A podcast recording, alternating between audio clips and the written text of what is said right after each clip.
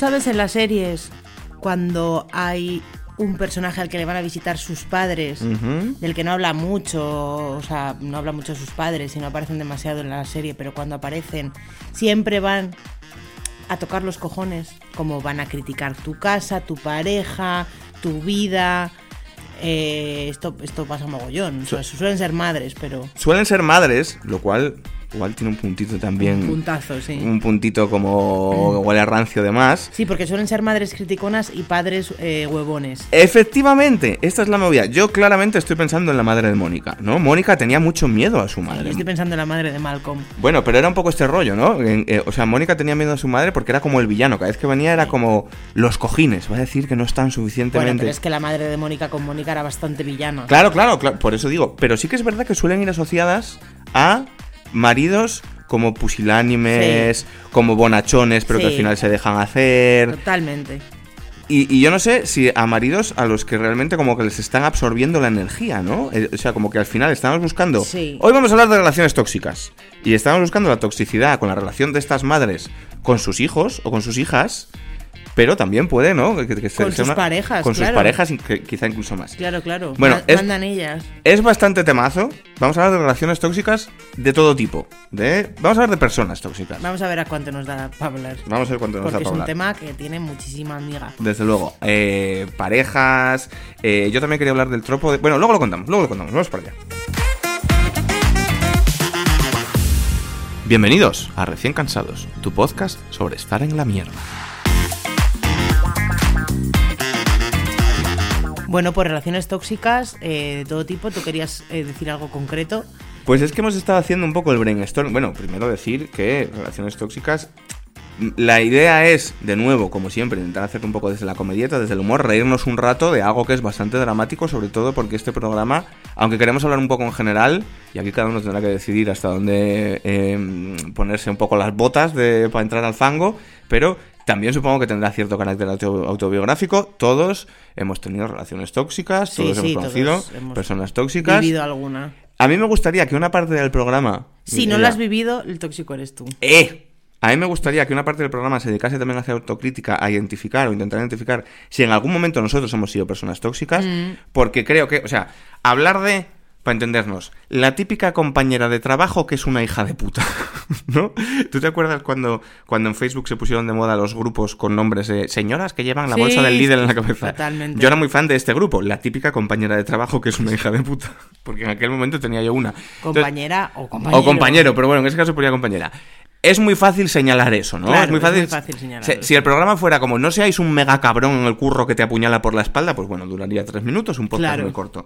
Pero a mí me gustaría que esto fuera también como un ejercicio de intentar identificar qué es la toxicidad y por qué comportamientos aparentemente eh, o históricamente vistos como buen rollo o normales pueden haber sido conflictivos Sí. o haber resultado. O sea, yo creo que la clave de la toxicidad es resultar tóxico para otra persona. Claro, Quitar- esa es la historia. ¿sabes? Es difícil a lo mejor eh, saber verse a uno mismo como la persona Claro. tóxica porque no sabes exactamente cómo estás eh, haciéndole el mal a la otra persona porque hay muchas veces que es inintencionado, hay mucha gente que no tiene maldad en ese sentido, Mm. pero que acaba siendo bastante tóxica para la otra persona. Y, y también porque, ya que hemos empezado hablando de series, eh, de, de esto hablaremos ahora más adelante, pero se ha ido, ha ido cambiando el paradigma de lo que se considera tóxico o no, eh, incluso dentro de las propias relaciones. Esto lo, lo vemos ahora, a día de hoy, constantemente. eh, pues, o sea, yo, por ejemplo, por hablar de temas gravísimos, ¿no? Pero con todo el, el- el No sé a qué revuelo que está viendo, el revuelo que está viendo, eh, estoy escalando un poco la movida, pero para que me entendáis lo que es el, como el cambio de los paradigmas en las relaciones. Hay muchas cosas que a día de antes de ayer se veían Sí. románticas Ah, y, bueno, ya, y ya ahora qué te refieres. van en una horquilla entre jodidas o directamente punibles, ¿vale? Sí. Eh, Y esto lo digo porque ahora, por ejemplo, con todo el revuelo que está viendo con la ley de sí es sí y Sí, tal, sí, se ha hecho bastante tristemente famoso con unas declaraciones de un señor que no, recuerdo ahora mismo quién es, como un escritor, un profesor de universidad o, El de que se hay que despertar a las mujeres este, antes que, de... que había escrito una cosa que olía un poco a Brummel, pero que él pretendía que fuera como muy poética, en plan, y ahora va a estar negado robarle un ósculo al atardecer. Básicamente era el concepto este de robar besos, que antes era como, parecía romántico y Mm. sí, ahora es horrible, sí. ¿sabes? Pero es un poco esto. Y, y hablando de series, eh, esto lo hablamos un día también. El rollo que muchos hemos incluso podido caer en él del buen tío que eh, mm, de Ross y de Ted Mosby. Sí, sí, sí. Vale, esto antes estaba ok. Pero es ahora mismo un poco red flag. Ah, Y un poco tóxico, Sí. realmente, ¿no? Entonces vamos a intentar... Tóxico hacia, bueno, hacia sí mismo, sus amigos y las mujeres. Estábamos eh, haciendo brainstorming de- del tropo y yo decía el de los padres y Kike decía el de la pareja de amigos, ¿no? Y aquí entrando un poco en, en las toxicidades como pueden ser y, Mm. y, pues las de las amistades, ¿no? Pues esa pareja de amigos en la que en la serie siempre uno es como el buenón o el gracioso tal y hay otro que se aprovecha de él y se mete con él constantemente y es como el comic relief siempre reírse de esta persona. Que yo me acordaba mucho de, de Jesse y Joey de Padres Forzosos, Sí. porque Jesse se lo hacía a Joey todo el rato, como muy faltón en realidad. Mm. Eh, tú hablabas de House y de Wilson, ¿no? Como House siempre putea un poco a Wilson, son amigos, pero a la vez le putea en muchas cosas, es como muy hiriente. Hmm. ¿Y quién más has dicho tú?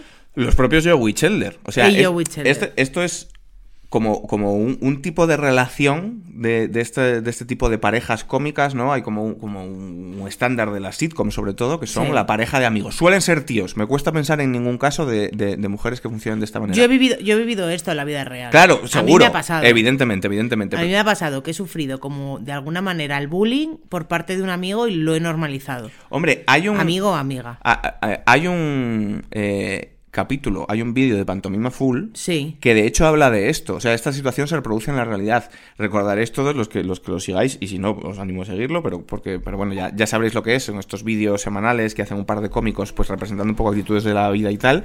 Hay uno que hacen, no recuerdo cómo se llama, pero que es del típico amigo, y yo he sido ese amigo, que es el encargado de todos los marrones. Es cuando había que hacer botellón, el que va hora y media antes al ¿Pero qué tiene que Carrefour. ver eso con la toxicidad? Eh, que es un poco esta misma, es, es el mismo... No. En mi opinión, sí. O sea, a- a- ahora, ahora hablaremos un Yo poco no de esto, veo. pero lo que representa ese vídeo es un poco la misma dinámica, evidentemente rebajada, porque en la ficción pues las cosas se exageran mucho. House le hace a Wilson unas putadas absolutamente locas en pos de la comedia, ¿sabes? Pero que le, le tira la comida a la basura, le inunda el piso, le hace unas movidas súper locas. Pero que de lo que habla el vídeo, por ejemplo, es del grupo de colegas que hay uno que es el que siempre tiene que apoquinar primero y luego no le pagan, por ejemplo. De que es el que tiene que van a un festival y es el que tiene que pillar, no porque se ofrezca a él, sino porque los demás se desentienden y tiene que poner la pasta de tres me vas a- abonos. me vas a perdonar, pero te voy a parar ahí porque eso no tiene que ver con la toxicidad. De Para que, la sí. otra gente, de que la otra gente se aproveche un poco y no tiene más que ver con que esa persona sea incapaz de poner límites o de luego decir "Me- tú me debes tanto, tú me debes tanto, tú me debes tanto. Y si a ti eso te ha pasado es porque no te gusta el conflicto Claro, y luego no te gusta enfrentarte a eso. Pero eso no es. Pero- pero ahí, ahí hay más parte tóxica tuya que de la otra, de- que de la otra gente. A mí eso ya me porque la gente se ha- Vamos a entrar en el full debate. Me parece un poco victim blaming, porque yo creo, o sea, la, No, la dinámica que yo... parte de culpa y también. Bueno, siempre que alguien. Em, y, eso también podría ser un enfoque interesante para el programa, pero siempre que alguien se aprovecha de ti, o siempre que alguien es tóxico con otra persona, hay una parte de. Yo no lo llamaría culpa, porque creo que todos estaríamos cayendo en el victim blaming, pero hay una parte tú de permitirlo. Si tú tienes una pareja súper tóxica, por ejemplo, que te controla, que, que- que es eh, hipercelosa, que te mira el móvil, que te maltrata, que te humilla en público, escalamos hasta donde tú quieras siempre se podría aducir, no es que tú te lo estás permitiendo, es que tú te estás dejando, es que tú no estás diciendo, mira, salgo de esta relación, que es una cosa que a mí me ha pasado precisamente por evitar el, conflicto. Yo he tenido parejas chungas que yo en cualquier momento, martes por la tarde, podía haber dicho, mira, ahí te quedas. Y Yo no lo he hecho. Yo he tenido relaciones tóxicas, me ha costado mucho salir de ahí porque tampoco me gusta el conflicto y no Mm. me he enfrentado a ello, pero desde luego sí que me he sacado de la ecuación. He dejado de ser amiga de, Claro. o he dejado de ser, o sea, me he quitado de ahí para no seguir recibiendo. Y, y eso es lo que hay que hacer, pero yo lo que voy es que, o sea, quizá si tú, por ejemplo, en este caso, evidentemente, menos grave que el de una relación tóxica de pareja, pero en este caso en el que eres, para decirlo con todas las letras, el pringado del grupo de amigos o el Sí. pringado de una pareja de amigos, cuando se establece, al final son relaciones de poder, ¿no? El, el, el pringao que siempre tiene que poner la pasta y al que no le pagan es como el, al que se entiende como el débil del grupo, ¿no? La Sí. gente se aprovecha un poco de esa Sí. debilidad. Eh, esta persona podría abandonar el grupo, pero también podría hacer algo intermedio, que es poner límites. En plan, pues no vamos al sonorama. O ponéis la pasta primero o no vamos. Claro. O, o pilláis el regalo o no hay regalo. O, ¿no? Todo este tipo de dinámicas que se, que se ponen en el vídeo. Pero yo no, yo no le culparía a él. O sea, claramente, todo esto son dinámicas de poder, ¿sabes? En una relación tóxica, pa- partiendo de esta toxicidad que es como la que todos podemos entender la primera, que es la de abusar de, siempre parte como de una relación de poder. Entonces ahí la culpa no es del que se deja, ¿sabes? Bueno, no estoy diciendo que la culpa es del que se deje entera, ¿no? Hmm. Pero que digo que hay parte de culpa en el, en el no poner límites. Sí, claro, Y No estamos luego. hablando ya de una situación extrema de mm, abuso No, no, claro, psicológico o físico o tal, sino de una cosa más pues, entre iguales, ¿sabes? Sí. Entre colegas, entre yo lo he visto con con amigos, o sea, con colegas, el débil del grupo, Hmm. eh, lo he visto cómo se lo hacían y le he visto sufrir en realidad. Claro. porque He visto como su mirada de pena cuando le utilizaban como... Yo estoy hablando más de, pues, eh, cuando utilizan de comic relief, o sea, tú estás hablando más de que, que te utilicen para pagar, Hmm. básicamente, y yo hablo más de una cosa como... No, pero toma muchas formas. Eso que tú dices también sucede. O sea, a mí me gustaría que también este programa sirviera para que tanto nosotros como el resto de la gente que nos está escuchando en casa se identifica que hace alguna de estas cosas, deje de hacerlas, ¿no? Pero no es solo aprovecharte en plan hacerle pagar, sino también es verdad que hay gente que es como un poco el, el- el muñeco de punching ball del Sí, grupo. exacto. Que El es del el grupo. punchline de todas las bromas. Claro. Porque es gordo, porque es calvo, porque es, o, o yo qué sé, o porque se, mm, se pone nervioso hablando con las tías, o porque se identifica Sí. cualquier debilidad. Y se va y se le y se Claro. le y recibe, vamos, Claro. recibe constantemente. Sí, sí. Y esto es, bueno, pues es súper tóxico. Hmm. eh, y la otra persona, la mejor manera que tiene de dejar de sufrir es o bien, pues diciendo, basta ya, que también te digo que por experiencia no funciona, Hmm. o salir de ahí y, ¿sabes? Como, adiós esta gente. Claro, es que es complicado porque además cuando, si es algo que por ejemplo se trata de... mm, Yo, yo aquí ya hablando como por experiencia personal, si, si, si es algo que se trata como de algún defecto físico, por ejemplo, ¿sabes? O sea, a mí me sucedía, no me sucedía con mis amigos, pero por ejemplo yo he recibido mucha toxicidad, porque bueno, pues ya sabéis que yo, mm, eh, a mí me operaron de un ojo, pero yo tenía un ojo mirando para Cuenca, ¿no? O sea, cuando tienes un defecto físico, Físico, muy visible, obvio y muy sí. visible que te identifica mucho, en plan, ¿sabes? Este señor es que le falta una pierna, este señor es que tiene una quemadura en la cara, este señor, este, Sí. tipo, este tipo de movidas, o eres gordo, o cualquier cosa de estas, Sí. eh, es muy fácil recibir toxicidad por ahí porque es como una diana que tienes Sí, pintada en la espalda. Es muy fácil que te ataquen ahí. A mí, por ejemplo, yo recibía mucha toxicidad en Internet también, que esto también es un temazo, la toxicidad en Internet. Pero tú recibías toxicidad de tus amigos de forma directa. No, Es que yo, Claro. es que a lo que, o sea, según estás diciendo esto, yo estaba pensando que cuando, mm, eh, o sea, a mí, los amigos que he tenido, amigos reales, Hmm. nunca me han atacado por ahí. claro. No, no, yo- nunca me han atacado por la cosa más obvia. O sea, si, si te estás en un grupo de amigos, yo no me quiero meter en las circunstancias de cada persona, pero si estás en un grupo de amigos en el que se dedican a, a reírte, o sea, y, so- y sobre todo no a reírse contigo, sino De a reírse en público, Sí, sí, de ti. supuestamente contigo, pero delante de otra peña, Sí, sí, sí. porque eres cojo, huye. de ahí. Sí, huye de ahí. A mí esto no me pasaba, yo lo recibía de fuera. Pero lo que voy es que tú dices, ¿qué se puede hacer? Aparte de, de huir. Mi estrategia siempre fue hacer yo la broma primero que los demás. Mm, bueno, puede que funcione hasta... Funciona, pero sigues siendo una... O sea, la- Claro. las dos alternativas que hay son sufrir el chiste o hacer tú el chiste. O Pero sea, sigue siendo un chiste. Si, si no se meten contigo por el ojo, o en mi caso, no directamente no se metían conmigo por, por ser gorda, pero se metían conmigo por otras cosas, Hmm. o había una toxicidad por otro lado, y hablo de gente muy concreta en mi vida, ¿no? Que, que tenía que hacer como. Bueno, pues dejar claro que ellos estaban por encima, ¿no? Sí. Que eran mejores. Eh, pues. eh, no sé, yo estoy pensando en una amiga que tengo que. que Hoy, no vas a dar, hoy no vas a dar nombres de manera extremadamente agresiva. Como Puedo dar día. nombres porque es de otro país. Mejor no, mejor no, mejor no, mejor bueno. no hace falta. Eh, Es que el otro día la pobre Rocío, no sé cuántos, madre mía, cómo la pusiste. ¿Cómo recibió? No, a esta persona todavía la tengo cariño, pero es verdad que como que tenía una necesidad extrema siempre de estar compitiendo. Hmm. Y eso también es muy tóxico. Y entonces tenía que dejar claro que, pues no sé, que ella era más guapa. Hmm. Como no sé en qué universo tú te piensas eso. Hombre, es que... gran- También me pilló más mayor, un poco más, o sea, como que me resbalaba un poco más sus ataques directos, pero lo eran igualmente.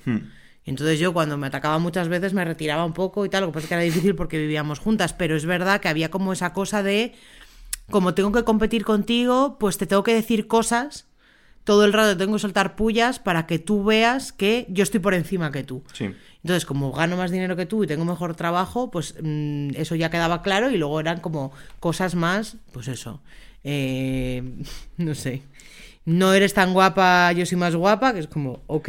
Como- eh, pero tú lo utilizaba, piensas, utilizaba ok. esa esos sándwiches de cortesía. A mí el, el concepto Sándwiches el de concepto cortesía. sándwich de cortesía me encanta para que no lo manejes este rollo como de Eres muy mona, pero no eres Ah, tan guapa. Claro, claro, claro. El- el- Como yo. El rollo, había como una broma en su día que es para lo gorda que estás, que poco sudas, ¿no? Un poco. Quizá no tan extremo, pero ese rollo como de dos amigas, Ay. dos amigas que se encuentran. Es Eh, eh, 100% yo. Esto también es un tópico un poco feo, pero está eh, este rollo como para defender las relaciones masculinas que es cuando un amigo y otro amigo se encuentran es como, hombre, cabronazo, qué gordo te veo, no sé qué, sinceridad. Y cuando dos mujeres se encuentran es como, ay, qué mona estás. Y en el fondo luego se van diciendo, vaya, vaya desgraciada, ¿no? Yo no digo que esto suceda así, pero me refiero a este, tipo de conversación como con minas, con, con- con cargas de profundidad. Sí. En plan de, ay, te veo guapísima, Mireia. ¿Qué te has hecho aquí? Porque es verdad que antes no te quedaba muy bien. O como meterte pullas. las pullas, ¿no? Sí. Esto era un poco esta Sí. circunstancia. Yo creo que eh, cuan- cuanto más cercana es la persona y más tóxica, más de esas recibes. Hmm. O sea, se supone... Eh, también tengo que decir que, insisto, a mí esto me pilló más mayor y ella también recibía. O sea, yo no me quedaba callada. Por eso siempre teníamos como. Estábamos siempre igual.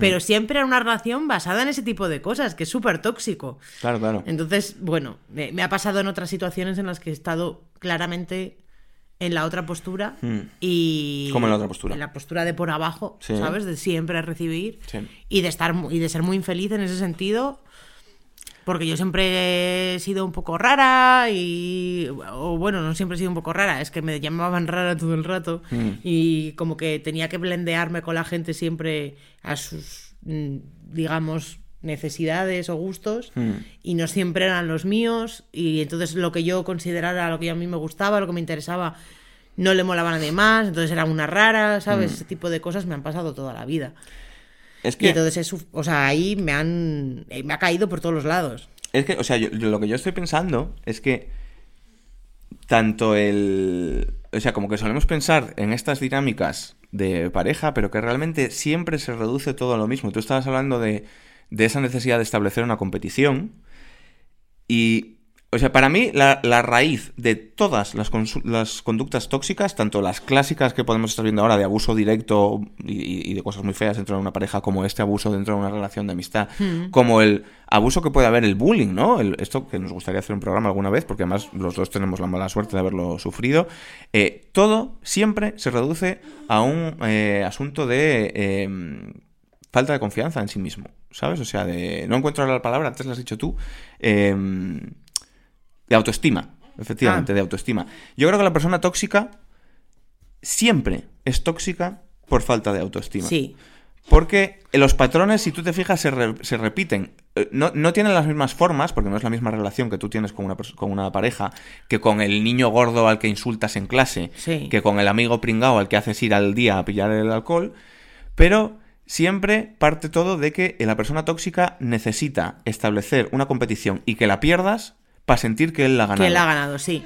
Eh, esto me parece como muy importante porque, porque claramente cuando yo lo he vivido eh, y, lo he- y sobre todo cuando lo he vivido con otras mujeres era claramente por su falta de autoestima y Hmm. Yo siempre, siempre. siempre sentía como que al final el pozo que quedaba abajo era como cierta envidia. Claro. Y, y me sentía yo mal pensando en eso, en plan, ¿cómo puedo yo, desde mi punto de vista, o sea, desde cómo soy yo, sentir que en el fondo la otra persona me tiene envidia, cómo me va a tener envidia esta persona? Pero la realidad es que de alguna manera es un poco eso, ¿sabes? Es un poco eh, yo no me termino de querer, cómo Claro. esta persona se siente tan segura con este físico, Claro. eh, cómo que yo no me, o sea, que quiero aclarar desde aquí que yo no me siento tan segura de mí misma con No, ningún pero, físico. pero, pero, mira, tú estabas diciendo... Pero que la gente, de y no solo tiene que ver con el físico, pero con tu forma de ser, con tu seguridad en ciertas cosas. Claro. Y entonces me parece que sí que hay a veces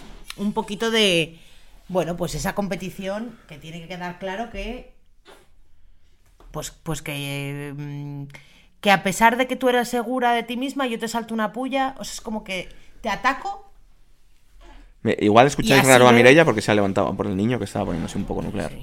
Te ataco y así veo Claro. que, que no eres tan guay, no eres tan buena, O sea, no yo- eres tan... Si, si, si, lo- si nos vamos, por ejemplo, a la infancia, que yo creo que es como un caldo de cultivo importante para todas estas movidas, tú antes has dicho una cosa que a mí me parece clave, que es, yo es que era la rara, me gustaban cosas que no le gustaban a los demás, ¿no? Mm, El, el niño o la niña que hace bullying nunca es el raro, porque el niño o la niña que hace bullying, antes de hacer bullying, se ha preocupado muy mucho de encajar. Ya. ¿Vale? Es una persona, el bullying porque se hace, siempre es de un grupo hacia el outsider, hacia, Hacia- el raro, sí. hacia el niño gafotas Son que justo- jerarquías de poder. Claro, son, pero son jerarquías de poder basadas en la aceptación de grupo Totalmente. y en la inseguridad. Es decir, yo lo que voy es que una persona tan preocupada, o sea, con, con la autoestima, un niño con la autoestima tan, tan, tan frágil como para desvivirse por ser como los guays, por ser como los normales, por llevar la misma ropa que llevan, por hacer sus mismos comentarios, por, eh,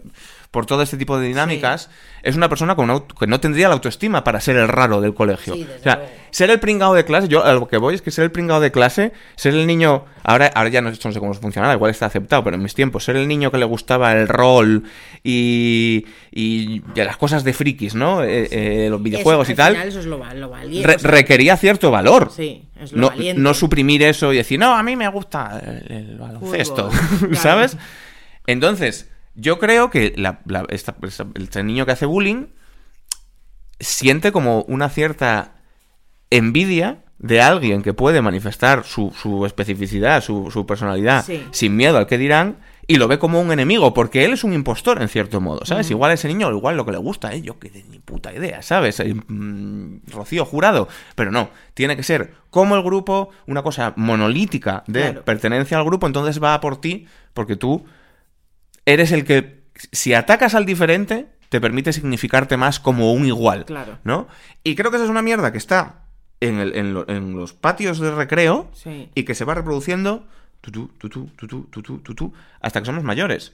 Pero también creo que tiene, tiene que venir de algún lado y no solo de ahí, ¿no? Como que creo que tiene que venir de tu casa. Por eso también Sí, hablamos claro. de padres, de padres tóxicos y de Mm. padres criticones y de padres narcisistas que al final eh, minan la moral de sus hijos hasta convertirles en, en, en- en otra cosa. Claro, tú reproduces lo que ves. Yo, este, esta es la, la verdadera patata madres caliente. criticonas, ¿no? O sea, Mm. si tú te crías, hablo de madres criticonas que pueden ser padres criticones también, Sí, ¿no? claro. Pero que bueno, que es una cosa que se asocia más a las mujeres y no siempre es real que sean las mujeres, pero en mi familia yo lo he visto en las mujeres, desde luego, que es como eh, criticar por deporte.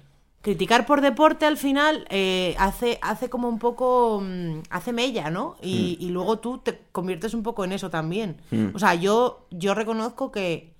Yo no siento que haya hecho bullying, pero sí que reconozco que he criticado y he criticado mucho a las espaldas de la gente. Eso, eso. Pero bueno, eso es tóxico también. El- eso es bastante tóxico. El rollo gossip, ¿no? El, El rollo, rollo juntarte gossip. con cuatro amigas a decir. Hablar de la- de la- mira, de mira, la eh, tinta. mira esta, mira no Sí. sé qué. Claro, por eso digo, es que al final no se, no, no se escapa nadie. Eh, creo que ya de más, de más adulto nunca ha sido desde un lado em, tan criticón y más desde un lado puede ser más preocupativo, ¿no? Como, oye, ¿qué le pasa a esta persona? O tal, o esto, esto, otro, pero... Pero bueno, eh, pero, pero sí que sí que también lo he hecho y es muy tóxico. O sea que aquí yo también puedo reconocer como una cosa en mí que no es. Es que, o sea, es un, es un, es un trabajo muy... Pues que hay un montón de temas aquí, podríamos estar seis horas, ¿eh? Pero es, un, Ya. es un trabajo muy complicado de hacer, porque yo, cada vez que hablas, como que se me va mm, el- el- la mente a ocho temas, porque ahora estabas hablando de lo de los padres tóxicos, y, y yo te iba a decir que, que esto es ahora mismo como mi, mi mayor inquietud es saber, no cómo no ser un padre tóxico, sino cómo hacer para que mi hijo o mi hija Mm. no sean el niño que se ríe del diferente, sino el niño que tiene valor a ser diferente. ¿Sabes? Yo, esto es algo que evidentemente tendrás que ver en casa. No sé hasta qué, par- hasta qué punto el Windows te viene preinstalado. Esto sé, quizás es es que- para otro programa sobre neurociencia o ni puta idea. Pero yo sí que creo que lo que te enseñan en casa es determinante aquí. ¿Sabes? Entonces, yo, yo- no hay nada que, que a mí me, me pudiera romper más el corazón Mm. que, que me llamasen del hija- colegio y me dijeran. Tu Es hija que, ha pegado claro, otro o se ha juntado con tres para hacerle bullying cuarto. es. Claro. Es que tu hija va con tres putos gilipollas que se dedican a tosigar a una niña a la salida de baloncesto para llamarla fea. Yo creo que eso tiene mucho que ver también con quién te juntas y son cosas que aprendes en la infancia de Mm. alguna manera, eh, pero también tiene mucho que ver con pues lo que tú dices, ¿no? Cómo creces en casa y lo que te enseñan tus padres y como que te enseñen a, a- a hacerte valer por ti mismo, que te enseñen a que, que las cosas raras no son raras, o sea, que las excentricidades no son raras. Claro, el valor de la diversidad. Que la diversidad es importante. Y luego también una parte de lo que te digo, como del no criticar. Si tú en tu casa no te criticas ni a ti mismo ni a los demás, si no estás hablando de, pues mira esta como viste, Hmm. pues mira el físico de tal persona, Claro, claro. pues este es menos porque es así. Claro, Al final, eso hace algo. Pues es que si yo no estoy. eh, mm, insultando a, Y no- y- a- a- si no estoy insultando a, a los latinos en Hmm. mi casa y diciendo, diciendo barbaridades, mi hija no lo va a escuchar Claro. y nunca va a considerar que Ahí- eso sea un problema. Ahí nos estamos yendo al caso extremo de porque hay niños que nacen con unos valores, o sea, que salen con unos valores horrorosos de su casa porque probablemente sus padres lo tengan. Si tus padres son racistas, probablemente tu hijo sea Claro, racista, etcétera. claro. Pero dejando eso de lado, porque enti- entiendo que partimos un poco de esa base de no, no enseñarle a los niños que, que los inmigrantes son el demonio, por ejemplo. Bueno, pero va más allá de los o sea, va más allá de cosas tan concretas como la inmigración. Pero yo he visto mucho y, y- y he leído sobre el tema Hmm. que muchas, o sea, que mucho, mucho del trauma que tenemos eh, las mujeres con nuestro físico es una cosa generacional que Claro, viene de nuestras madres y de nuestras abuelas. claro. Es como mi madre miraba su cuerpo y como mi madre criticaba su propio cuerpo y criticaba mi cuerpo para que luego yo desarrolle ciertos comportamientos o ciertas es. mentalidades que me hacen estar insegura con mi físico Mira, a- o a- cómo vivo, con mi relación con la comida, bla, bla, bla. En mi caso personal, que es ese, pero vamos, que puede pasar en. O sea, que puede pasar de muchas maneras. Igual que los tíos tenéis como una cosa generacional de, de ser hombres, no llorar. Eh, y, no, y eso es muy tóxico. Y eso va de padres a hijos, porque al final son los padres los que te enseñan eso desde que eres súper pequeño. Y si yo todo el día estoy quejándome de mi cuerpo y haciendo comentarios sobre la comida y diciéndole a mi hija cosas como no te comas un helado, eh, que, te, que te vas a poner gorda. Bueno, eso se lo, dijo, se lo dijo mi madre el, el otro día, tu madre se lo dijo a la niña y me enfadé muchísimo porque me parece una cosa Claro, claro, claro. muy problemática. Claro, Entiendo claro. que tu madre la diga porque es su generación. Mira, es que ahí está la clave. Pero hay que cortar con eso. Ahí está la clave, Y es muy importante cortar con eso. Has, has dicho una palabra que es problemático. La palabra problemático, últimamente, tiene como cierta mala prensa porque, porque parece que es como, como de copitos de nieve, ¿no? Como estas nuevas generaciones de snowflakes que ven todo problemático y que en una peli pasa no sé qué chorrada que se ha hecho toda la vida y ya, uh, uh, uh, y ahí su- a ese, a ese discurso suele contestarle él, pues en mi época eh, le decíamos maricón al niño de clase tal Bueno, y no pasaba nada y no vale. nos hemos muerto, ¿no? José María, me la suda los cojones Claro. que en tu época. Entonces, eh, en tu a- a- época a eso- también tu mujer te planchaba las camisas. A, a eso voy. Y ahora no se plancha. A eso voy. Eh, yo creo que hay que identificar esas cosas porque aunque parezca, que eh, en este caso concreto, aunque parezca que, que mi madre le diga a la niña, no te comas otro lado más que te vas a poner gorda, parece una tontería. Sí. Y parece que si tú dices que es problemático... Y está dicho sin ningún tipo de. Por de- supuesto. Pero, pero quiero decir, que, eh, que parece de que, si- tú le pones el, como con- si, si tú le pones el adjetivo de problemático, Sí. parece que te la estás cogiendo con papel de fumar, ¿no? Pero si lo analizas, ¿por qué hay niños que tienen esos problemas de autoestima que les llevan a querer ser iguales y tal, y por qué hay niños que no?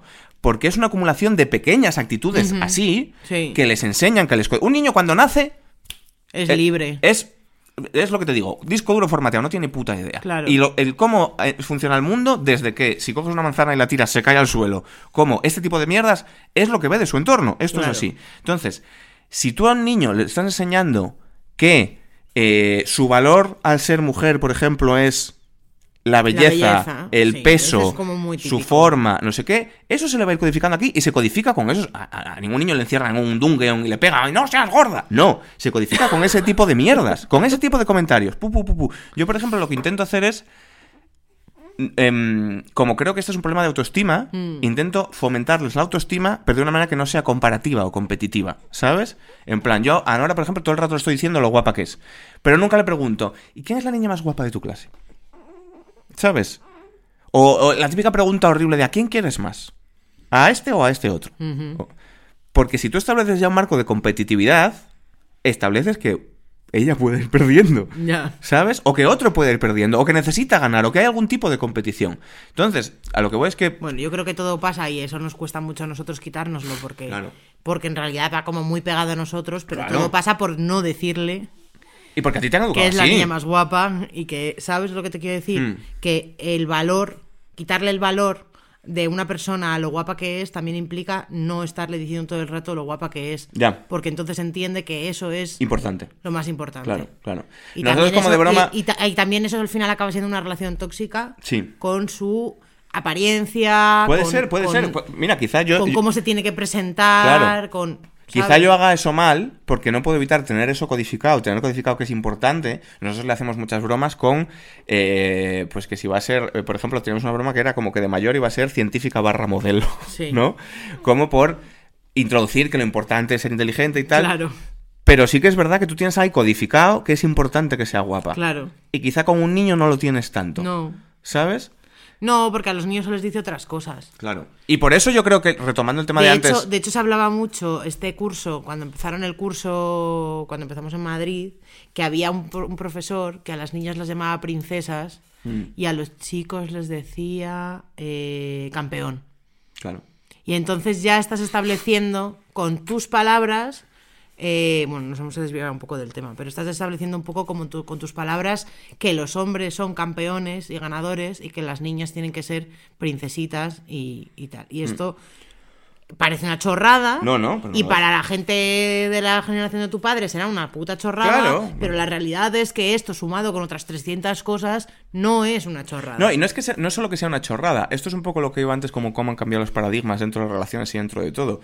Si mi padre a mi hijo se lo lleva al fútbol, Sí. por entendernos, y, y todo desde el, desde el amor y desde el Sí, cariño sí, y desde sí. la máxima eh, bien- buena intención.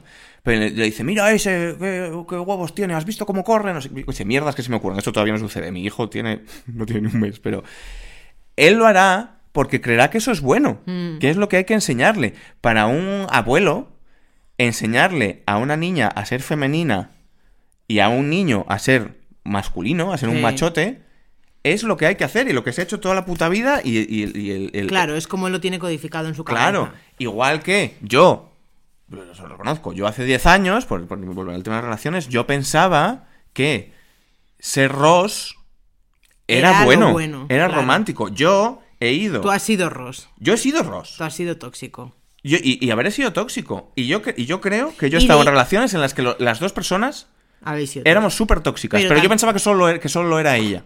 Claro. ¿Sabes? Yo, he- yo he ido mucho. Pero has aprendido de eso. Claro que he aprendido. Eh, has, mejo- has mejorado, has sabido verlo y reconocerlo, que Claro. también es importante, porque no en todas las relaciones tú eres el tóxico. Hmm. Yo también he sido tóxica en alguna relación. Yo no creo que yo haya sido tóxico Y he utilizado mi superioridad. Yo, yo no creo que yo haya Para sido tóxico de abajo.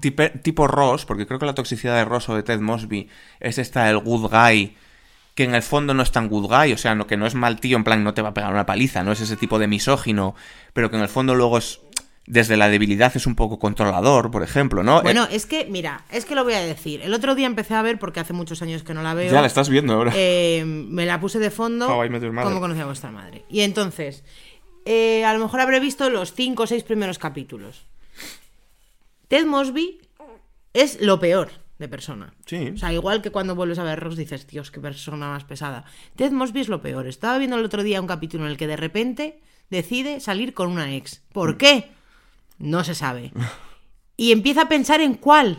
En cuál no había tan mala relación. Y en vez de pensar en lo malo de la relación, se pone a salir con ella y cuando ya está saliendo con ella descubre por qué en su La día dejó. la dejó la el día de su cumpleaños y por mensaje de voz en el contestador y decide que la vuelve a dejar. ¿Y Hmm. por qué la deja? Porque she's not the one. En plan, no es la... No Eh, es, es- la... Pero, pero ¿eso qué significa, Pues- gilipollas? pues esa basura como del amor romántico. Pero ¿qué es ser que lo, jus- one? que lo justifica todo. Eh, Pero eh, es que en- esa es la en toxicidad de esos vuestra personajes. madre yo ya no me acuerdo de la serie bien. O sea, la he visto muchas veces, pero las últimas temporadas menos. Pero no me acuerdo si el personaje tiene un camino en el que aprende Hmm. que el amor no es tener una lista de cosas que quieres de tu mujer perfecta y entonces cuando la encuentres eso va a ser perfecto. Es que a lo mejor tu mujer perfecta no te puto aguanta. A lo mejor tú no eres perfecto, colega. Y tú no eres perfecto. Claro. O sea, Pero él era como, le tiene que gustar Star Wars y además tiene que tocar el bajo y además eh, tiene que ten- eh, tener que, perros. que es una persona, que no es un ordenador. Claro, en Tiene plan, 16 y ese gigas de y RAM. este checklist de mierda, ¿sabes? Hombre, Ross es famoso el episodio de Ross que hace una lista de. De que, pros y contras, ¿Debo ¿no? salir con Rachel o debo salir con Emily? Entonces, eh, eh, esa toxicidad de Ross, o sea, recordemos que Ross, por ejemplo, es un personaje que cuando se siente de nuevo inseguro, porque Rachel tiene un trabajo, simplemente, sí. y porque hay un tío en el trabajo con el que no ha habido ningún tipo de nada, ni de indicio para nada, pero que es Pero guapo. para él ya es, Es una, guapo. Es, es una es guapo. amenaza Entonces, directa. analicemos eso. Ross ve a Joshua, pronunciado Joshua, que es un tío muy guapo y no sé qué. Ross, como le han enseñado a Ross que tiene que ser un paisano, que tiene que Mm. ser machote, que no sé qué, Ross ve a este otro especimen, porque al final es una cosa de estas de la selva, ve este otro especimen y ve que tiene mejores genes que él. Claro. ¿No? Y dice, warning. ¿Y entonces qué hace Ross? Este Adalid del amor romántico que era el héroe de la serie y que todos veíamos en plan, pobrecín, ¿cómo le hace de sufrir Rachel por hacer lo que él sale del toto? Por ser una persona Contrata normal. a unos mariachis para que vayan a su oficina. Hacerla pasar vergüenza. Para hacerla pasar vergüenza. Le manda 7 millones de regalos con los que hacer una muralla para que no vea al otro. O sea, actitudes de agresión. Eh, Uno a uno. Incomodísimas, claras sí, y sí, evidentes. Claro. Yo no creo que yo haya hecho esto. Aunque he de Ya te lo digo yo porque eres muy poco romántico. Ah, bueno, es que igual. Eres muy poco romántico en el campo de los Igual vas, regalos igual vas a descubrir cosas, porque claro, yo he evolucionado. Pero yo, por ejemplo, esto de los regalos, Has involucionado. Yo a una chica. Sí. eh, A mí no me has hecho un mixtape. yo a una chica eh, con la que lo habíamos dejado, bueno, pues una serie de movidas. Un colega y yo, Tito, yo llamé a Tito y le dije, Tito, eh, la he cagado con esta chica, tenemos que hacer algo, un gran gesto. Yo, educado por la televisión y el cine. Sí, tus grandes gestos. Yo he esperado mucho por la noche, esto lo habla mucho Ahora con- voy a decir cuáles son sus grandes gestos conmigo. Yo, yo esto lo hablo mucho con el psicólogo. eh, Hablamos mucho de la Madalena, porque yo, yo he esperado mucho eh, eh, una noche entera en, en- en el portal de mi amada para llevarle una Madalena por la mañana. Ese tipo de mierdas. Pues yo llamé a Tito y le dije, Tito, tenemos que arreglarlo. Vamos a una floristería. Fuimos a una floristería, compramos tres, tres ramos de rosas totalmente delirantes, de que igual me gasté 200 euros. Entonces, fuimos a su curro, que trabajaba en la planta 25 de una multinacional, o sea, no era un curro que eran tres personas allí. Ya, ya. Y subió mi colega disfrazado de florista, Ay, madre. Tito, además. Tito, apareció, claro, ¿a quién otro iba a liar yo para que se prestara esto? Entró por allí, por mitad de la planta, ¿Pero esto en Santander? en ¿O aquí Madrid, en Madrid. Fue hasta su, hasta su puesto, Sí. toda la oficina diciendo, hostia, ¿qué pasa aquí? Y le dejó un ramo de flores. Y se fue. Y la oficina, hostia, qué movida. A los 10 minutos volvió Y el- con el mismo ramo de flores. Y la peña ya, de pie, toda la- de- tal cual. Y, al ter- y, y a, a los 10 minutos volvió a volver con uno aún más grande y más delirante. Entonces ya toda la oficina, ¡guau, guau, guau! Parecía el final de una película de Julia Roberts ¡de mierda! Porque realmente yo qué estaba haciendo? Ponerla en una situación súper comprometida, ser la comedilla de la empresa. Y, Esperar que unas rosas fueran a arreglar un y- problema y había cierto gordo. y había cierto chantaje. En plan, yo he hecho esto Estoy haciendo a toda la gente en público, delante de toda esta gente, tú ahora me tienes que perdonar. Porque como no me vas a perdonar. ¿Sabes? Es ese momento del final de la peli de que el tío corre detrás de la tía y la para en el andén y le, y- sí, y le cuenta una mierda y entonces hay una vieja que le mira y le dice, chica, perdónale. Es eso totalmente. Es eso. Y es un chantaje y es asqueroso. Es asqueroso. Es asqueroso. Claro. Yo estaba siendo muy tóxico ahí.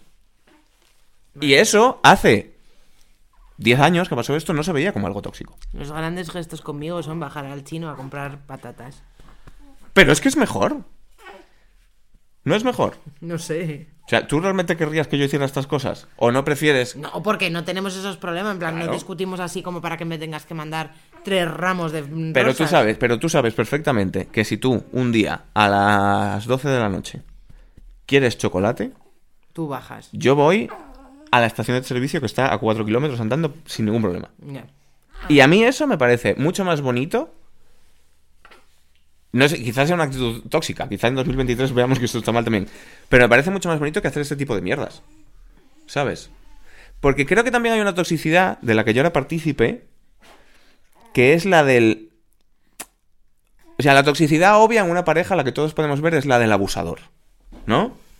Que va desde el abusador Sí. mm, maltrato, Físico, de maltrato al maltrato físico, al maltrato psicológico que viene en muchas esca- escalas de grises, Sí, ¿sabes? sí, sí, sí, sí. Pero yo también creo que hay una toxicidad que yo creo que sí que es de la que yo he sido culpable, que es la del eh, la del débil, la de la persona que se refocila en su debilidad, se hace la víctima y te Mm. hace sentir mal todo el rato por cada cosa que haces, porque eres tan frágil que todo lo que haces me daña, ¿sabes? No con una intención de controlarte, pero sí con una intención, por, eso decía yo al principio que todas las, Bueno, las de, ser la, toxicidades... de ser la víctima forzada. Por eso decía yo que todas las toxicidades ¿Quién vienen, es la víctima? vienen de la, de, la, de la falta de autoestima. Sí. Yo tenía falta de autoestima y en vez de enfocarla intentando pisar a los demás, la enfocaba intentando ser la víctima que me hacía quedar por encima en el plano moral. Bueno, entonces eras un vampiro emocional. Un poco. Que es un, que es un Claro. personaje muy tóxico. Claro, claro, claro. Explica sobre cómo es el todo- vampiro emocional. El, el vampiro emocional eh, es un personaje muy tóxico, sobre todo para la gente que más les sufre. Hmm. Y los vampiros emocionales lo que hacen es jugar con esto que acabas de explicar Hmm. para constantemente dar pena Claro. y llamar la atención de los demás. Claro, eso es lo que hacía yo. Entonces, ¿qué pasa? Que, que, mm, que literal, todos conocemos algún vampiro emocional o hemos sido, yo no, no sé, yo, Yo no, sí, yo no sí, me considero, tú sí, pero eh, mm, que es que literalmente te drena la energía. Hmm. O sea, es una persona con la que cuando estás con ella te drena la energía y es muy difícil, o sea, es muy fácil caer en su juego y que te drene la energía y es muy difícil no entrar en su juego para que no te la drene. Hmm. Y yo tengo en mente varias personas en mi cabeza, pero también yo lo sé, porque es que Hmm. les veo a la legua. Debes venir. O sea, les veo venir súper fuerte. No, es difícil de identificar. Y entonces yo no entro en ju- ningún juego. Un- No entro en los juegos porque además eh, de alguna manera no me dan pena las cosas que me cuentan. Siempre las siempre estoy pensando en un par de personas que es como que todas las cosas que cuentan para dar pena que las que hacen como pila de cosas que tú es, es esa gente que tú le preguntas qué tal. Buah, fatal, Sí. porque ya mal. Y, y es, y es un montón de cosas que son chorradas Claro, sobre todo porque. o que son, o que para mí son chorradas, porque realmente cada uno tiene como que. Y sobre todo porque es todo el rato. O sea, quiero decir. Ah, bueno, sí. Claro. Nunca, nunca están bien. Yo, yo Siempre estoy, es como. Yo estoy un poco en "Guau, contra del mal". rollo de que cuando te preguntan siempre tengas que con- contestar que bien. Porque Sí, entonces, ¿para qué también. cojones me Esto preguntas? me no? parece una cosa y yo muy puedo heredada. entender que si a un amigo mío eh, mm, se acaba de divorciar, esto, esto es cualquier parecido con la realidad es pura coincidencia, ¿eh? me lo estoy inventando, estoy intentando buscar como una situación tragicómica. Un colega que se acaba de divorciar, alguien que le, se acaba de morir su padre, eh, alguien que le ha dejado la novia de 8 años porque se le estaba tirando a su mejor amigo, este tipo Bueno, de cosas. yo creo que Tú le es muy preguntas... español, es muy español eh, contestar automáticamente bien Sí. a el cómo estás. Y que la gente pregunta cómo estás sin esperar que la otra persona realmente les vaya a decir cómo estás. Evidentemente, sí, sí. Pero mira, pero aquí, aquí hay, aquí hay un tema, porque lo lógico y lo que se espera es que tú contestes que estás bien, Sí. para no incomodar y también para dar esta sensación de fortaleza. En sociedad lo que se supone que hay que hacer es mostrar fortaleza. Me acaba de dejar la novia, pero estoy bien. Este tema de los vampiros emocionales, el problema es que no es tan mal cuando les acaba de dejar la novia, que es... Si yo te pregunto, oye, ¿qué tal estás? Pues estoy jodido porque me han despedido ayer. Claro. Eso es lógico, pero esta gente siempre está mal. Siempre, siempre. está mal. ¿Pero por Eh, qué está mal? Porque claro. se le ha clavado una cosa en el dedo. Claro, por- Y es que. uh, Su vida es una duele. desgracia Y es constante. todo como con muy, pes- muy pesado, ¿no? Como con muy poca energía, te lo cuentan. Claro, claro. Te van literalmente. Y cuanto más entras tú. Cualquier cosa que les pasa se magnifica muchísimo. Y, y además es que voy a dar el truco. Cuanto más entras tú a intentar solucionar sus problemas o intentar ayudarles, más te quitan la energía. Son, es que porque son, yo ya te digo que yo era un poco así. Es, es, es un comportamiento como de arenas movedizas. Sí, ¿Sabes? Como que tú entras ahí. totalmente. Pero, es que por, pero ¿por qué es? ¿Con qué juegan? ¿O con qué jugábamos? Yo tenido que hacer como mucho insight mental para darme. doy gracias a que ninguna de mis amigas es así, ¿eh? Te lo juro. Yo, yo he tenido que hacer como mucho trabajo mental para darme cuenta de esto, pero la movida es que como lo que se espera, como el contrato social normal es que tú muestres fortaleza, Sí. cuando no la muestras, está escrito en algún sitio que tú tienes que solidarizarte con esta persona. Claro. Porque lo está pasando mal. Claro, claro. Entonces, claro. si yo, si tú me preguntas, ¿qué tal? Y yo voy ese extra mile para decirte, pues estoy jodido, tú tendrás que ser una persona sin corazón Claro, claro. para decirme Que te den. que te den por el culo. No me importa. una claro. Entonces, Imagínate haces lo a la otra- difícil que es para mí esto. Claro, entonces haces a la otra persona rehén de esto, rehén de esta convención social, de este pobrecito yo, me tienes que ayudar, y, y- y por eso les acabas chupando la energía. En una relación, tú imagínate cómo es estar con una persona que cada vez que tienes una bronca, por ejemplo, se rompe a llorar de una manera durísima. ¿Por qué no? ¿Por qué, por qué no me dejes? Porque Claro, siempre te está poniendo un disparadero en plan, tú eres el, el malo.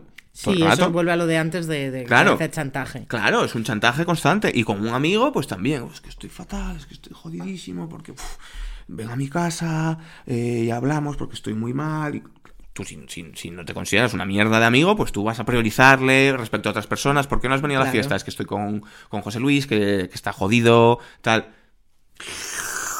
Total, total, ¿Sabes? total.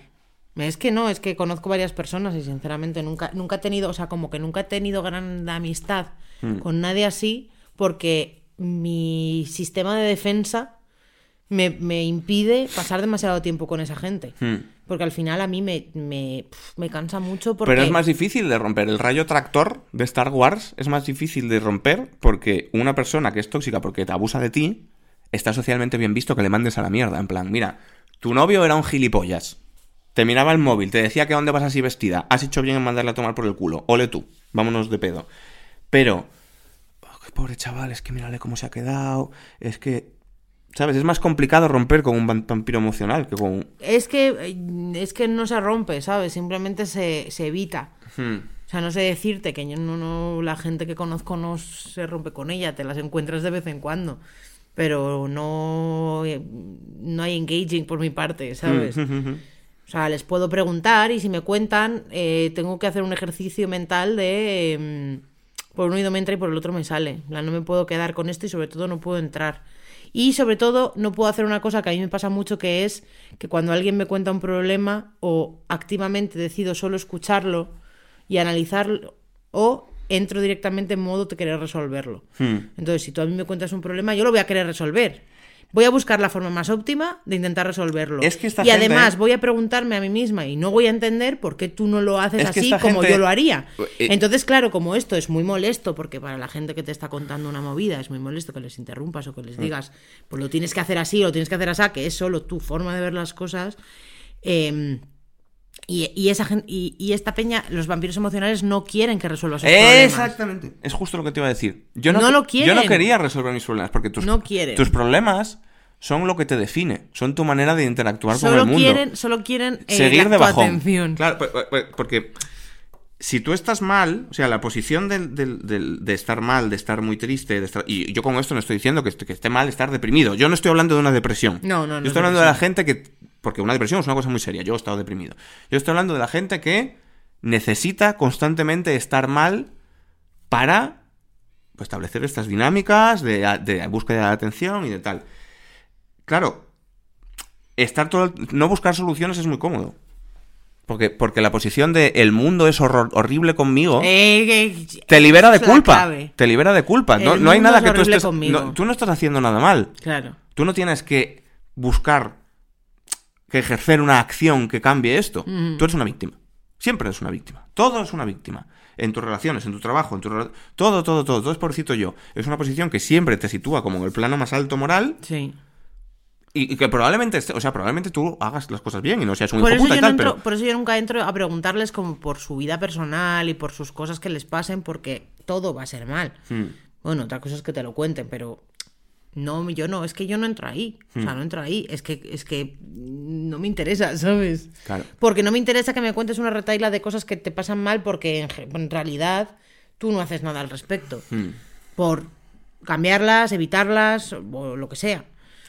Y lo jodido es que creo que son dos polos que de alguna manera se acaban atrayendo. O sea, yo he estado en relaciones en las que yo era un poco así o más así y la otra persona era normal y ya está, pero también en relaciones en las que yo era esto y la otra persona era una persona con un perfil claramente abusivo. Es que yo creo que... em, Y se complementan de una manera muy jodida. Al final es una disfuncionalidad Los- salvaje. Sí, los, los vampiros emocionales suelen caer muy bien, encajar muy bien, en- sobre todo en parejas de amorosas, con gente que eh, es buena cuidadora, Mm. o sea, como son muy cuidadores, Sí. o que son. o que quieren ayudar a la otra persona. ¿No? Como que necesitan un pajarito roto para. para... Cameron, House. Sí, para arreglarlo y tal. ¿Por qué? Porque si no, no hay quien lo aguante. O sea, es que si no, yo no veo ¿qué persona en el mundo es capaz de soportar eso todos los días? No, yo, Tienes que- que tener unas aguantaderas muy grandes. Yo de lo que te estaba hablando era de, a- al revés, no juntarte con, con- con una persona de perfil cuidador, sino de juntarte con una persona de perfil, perfil abusivo, También. porque es un- una constante fuente de victimismo. Victimismo, mm, sí, también. Si yo me junto con alguien que También, me trata como el culo, Sí, puedo quejarme todo el rato. Sí, Y sí, puedo sí, llorar todo el rato y puedo ser dramático todo el rato y te puedo contar todo el rato que me ha pasado esto y que me ha pasado esto otro y en la dinámica de pareja puedo estar constantemente diciendo ¿por qué me haces esto? ¿Sabes? También veo una dinámica de una persona así, como de, mm, de vampiro emocional, con alguien que. eh,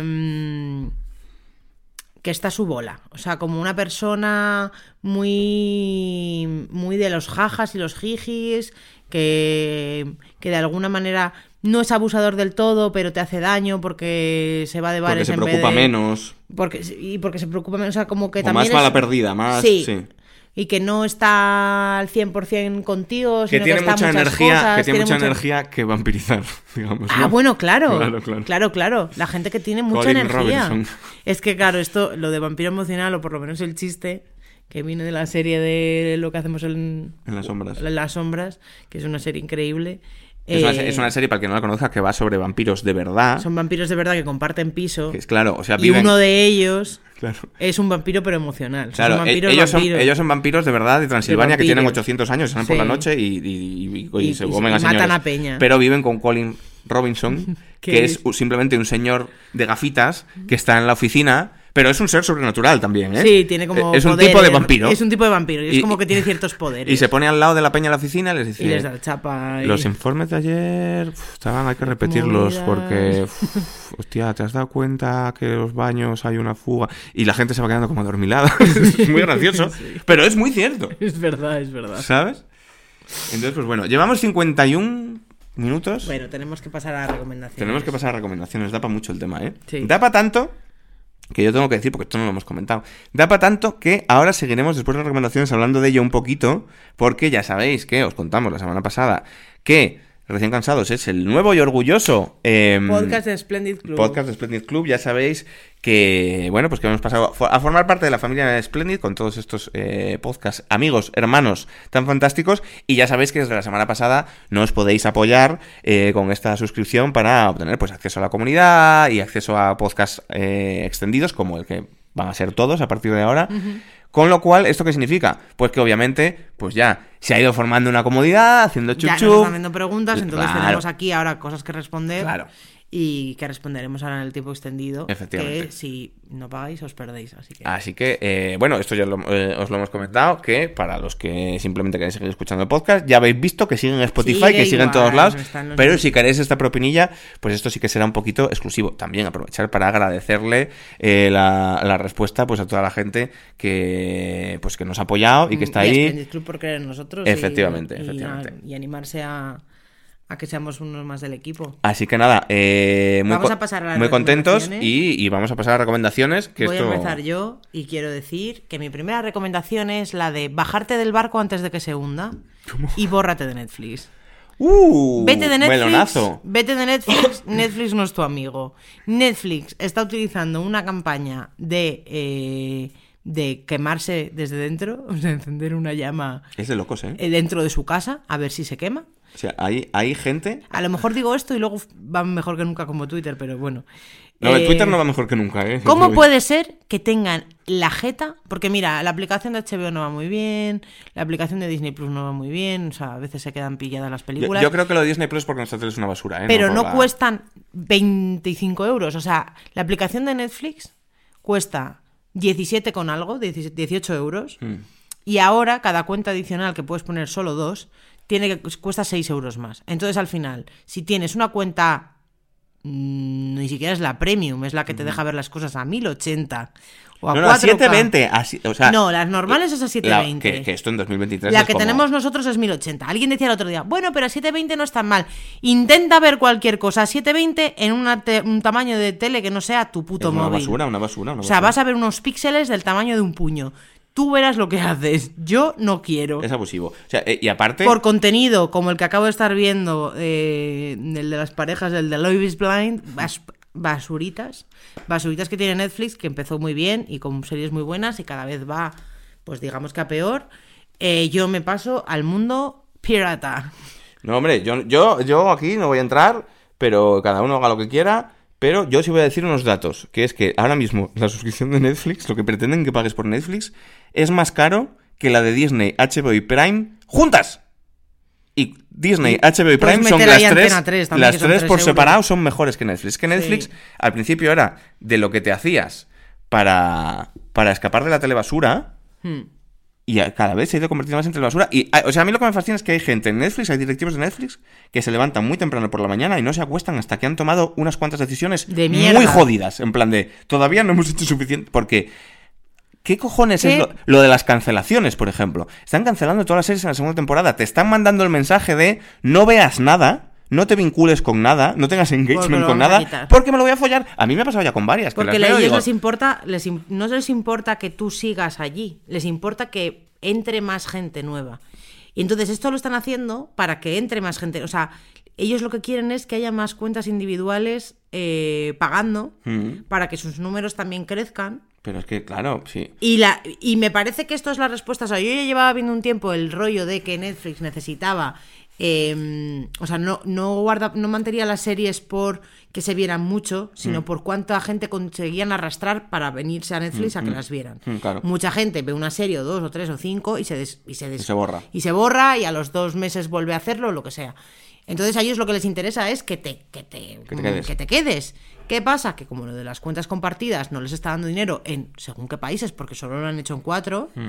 eh, pues nada, han hecho esta medida que es maravillosamente de mierda. No, y que no haberlo pensado en minutos. Si yo la aritmética la entiendo. Si tengo tantos millones de suscriptores que, y la mitad están compartiendo cuentas, si dejo, si, si corto Claro, esto, claro. voy a tener el doble. Sí, O- o, vas, a, te- o o vas a no. perderlos todos. Claro, estás tú que, no. yo voy a- que la gente va a pagar.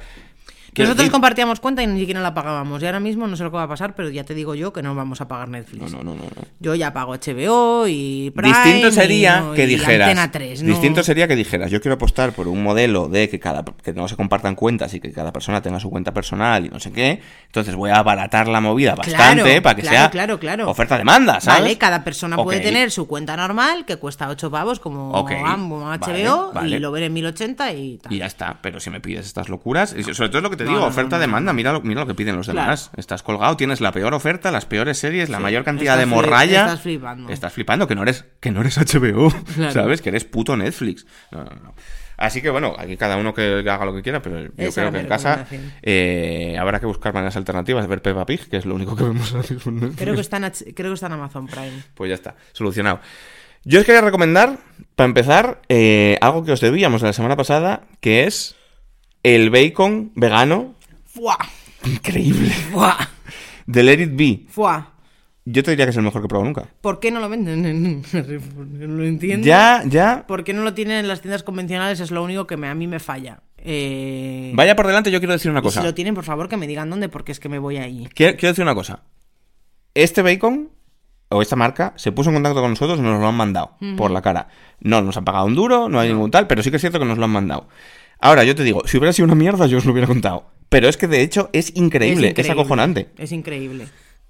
Es como comer bacon. Es el más. Yo no lo sé porque hace, hace Es el 20 más años. Hace 20 años que no como bacon. Yo, no, te- yo no, no, no, no me atrevería a decir eso porque 20 no lo sé, no me 20 acuerdo. No, pero yo que sé, siete años que, es, que no como, eh, es el más parecido en textura, sabor. En textura, eh, en píntica, desde luego. en- en- El sabor yo es que no me acuerdo, honestamente, pero de, de- de quedarse como...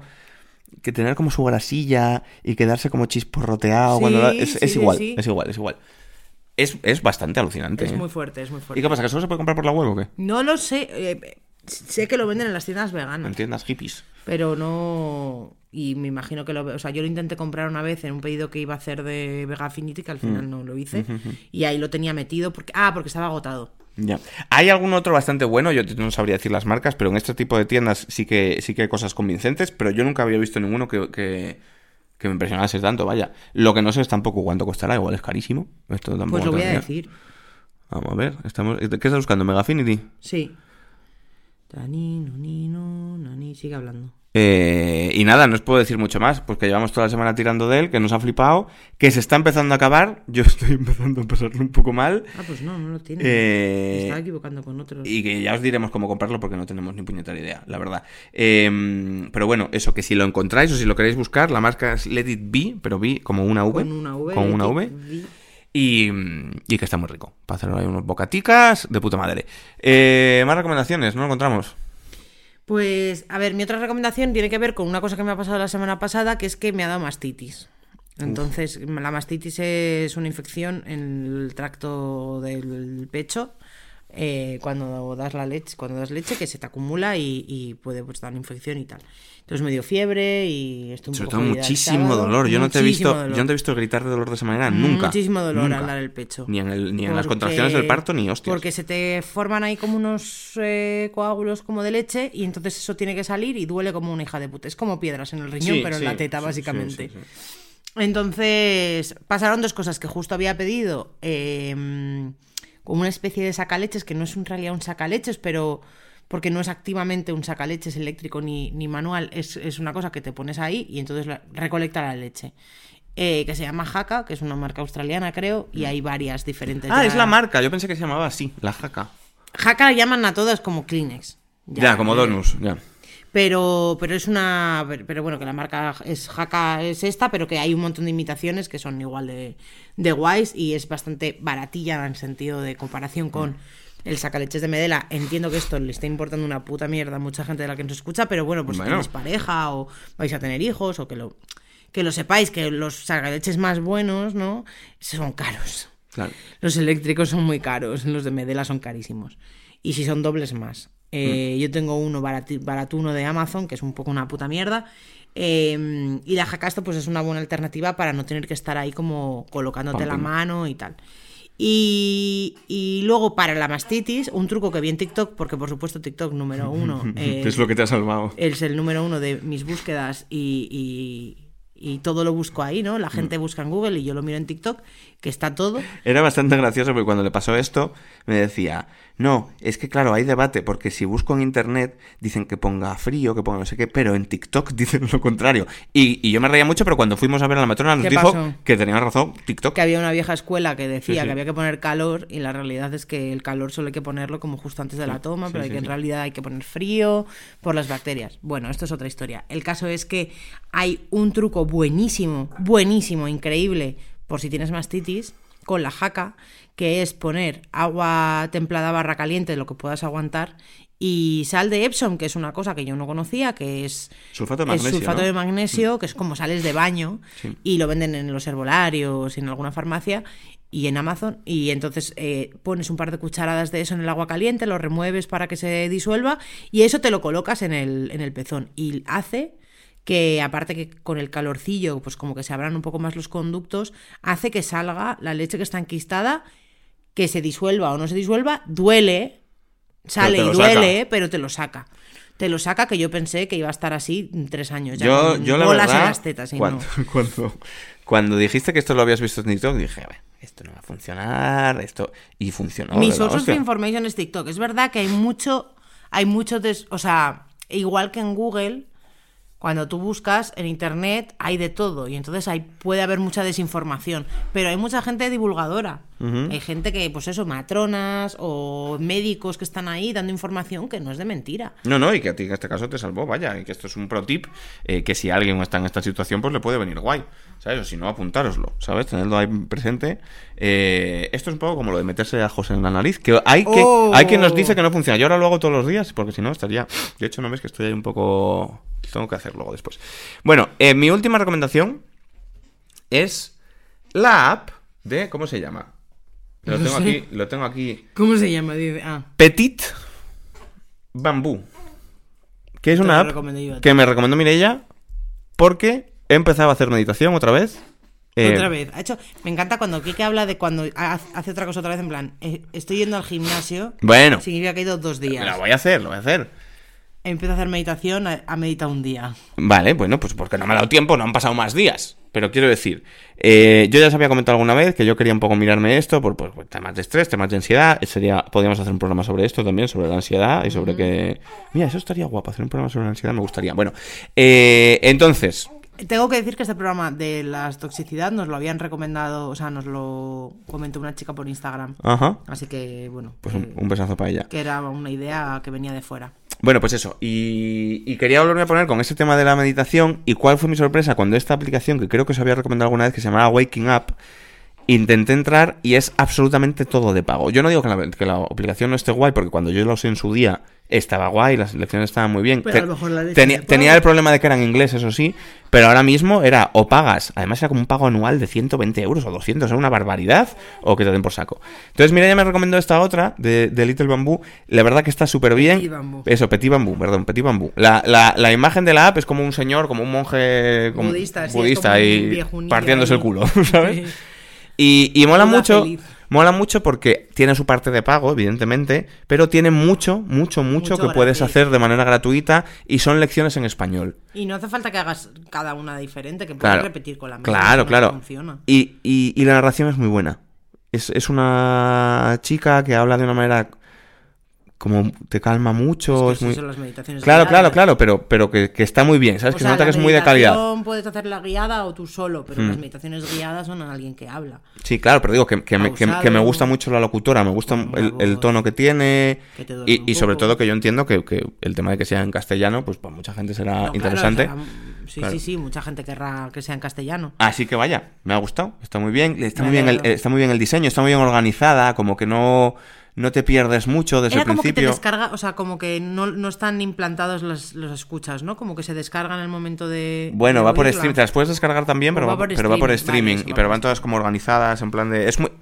Como que no tiene esta sensación de soy nuevo, no tengo ni idea. Que es y, y- intuitiva, y me vale. agrede un poco la aplicación del principio, ¿no? Que Es el como- UX, UI está Sí, bien. está muy bien. Vale. Está muy bien, es como money y es como calmante también. Todo como en líneas muy tranquilas, no sé qué. Me ha gustado, me ha gustado. Así que nada, Petit Bambú.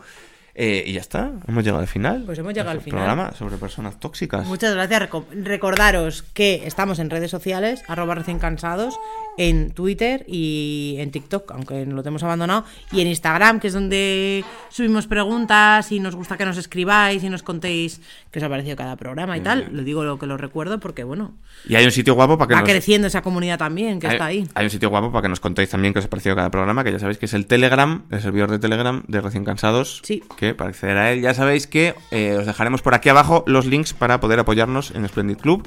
Y a cambio, pues os lleváis programas extendidos, como esta mochilita que vamos a hacer ahora. Mm. De hecho, Eh, cuantos más seamos en Telegram, menos tiempo tendré para estar en Instagram. Así que veniros a Telegram a tiempo. Efectivamente. Y, y nada, eso que os dejaremos por ahí los links. Que muchísimas gracias por estar ahí. Y que nos vemos la próxima semana. Hasta luego. Hasta luego.